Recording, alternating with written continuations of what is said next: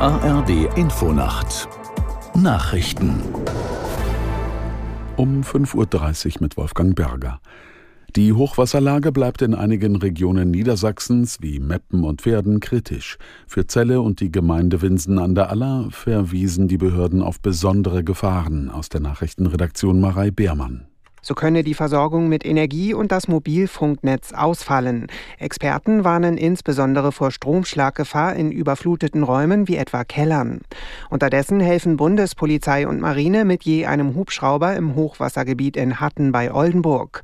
Eine Sprecherin der Bundespolizei erklärte, ihr Helikopter bringe besonders große Sandsäcke zu den Deichen. Vom Führungskommando der Bundeswehr hieß es, der Marinehubschrauber erstelle ein Lagebild. In ganz Niedersachsen sind nach offiziellen Angaben gaben etwa 100.000 Kräfte von technischem Hilfswerk und Feuerwehren in den Hochwassergebieten im Dauereinsatz. Die meisten Mitglieder des UN-Sicherheitsrats haben in einer Dringlichkeitssitzung die neue Welle russischer Luftangriffe auf die Ukraine verurteilt. Nach Angaben aus Kiew hat das russische Militär gestern ukrainische Ziele mit knapp 160 Raketen, Marschflugkörpern und Drohnen attackiert. Mindestens 30 Menschen kamen ums Leben. Der beigeordnete UN-Generalsekretär Chiari sprach von einem Verstoß gegen das humanitäre Völkerrecht. Der russische UN-Botschafter Nebenzia erklärte, Moskau habe nur militärische Infrastrukturen angegriffen. Für die zivilen Opfer seien die ukrainischen Luftabwehrsysteme verantwortlich. Bundesbauministerin Geiwitz hat die in Zukunft verpflichtende Beratung vor dem Einbau einer neuen Gasheizung verteidigt. Es sei sinnvoll, die Menschen darauf hinzuweisen, dass eine solche Heizung teurer werde, sagte die SPD-Politikerin den Zeitungen der Funke Mediengruppe.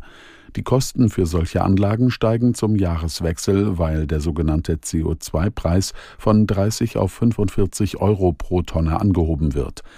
In den kommenden Jahren soll der Zuschlag für fossile Energieträger weiter steigen, um klimafreundlichere Alternativen zu fördern.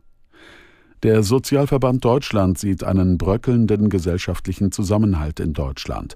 Viele Menschen hätten große Zukunftsängste und existenzielle Probleme bis tief in die Mitte der Gesellschaft hinein, sagte die Vorstandsvorsitzende Engelmeier den Zeitungen der Funke Mediengruppe.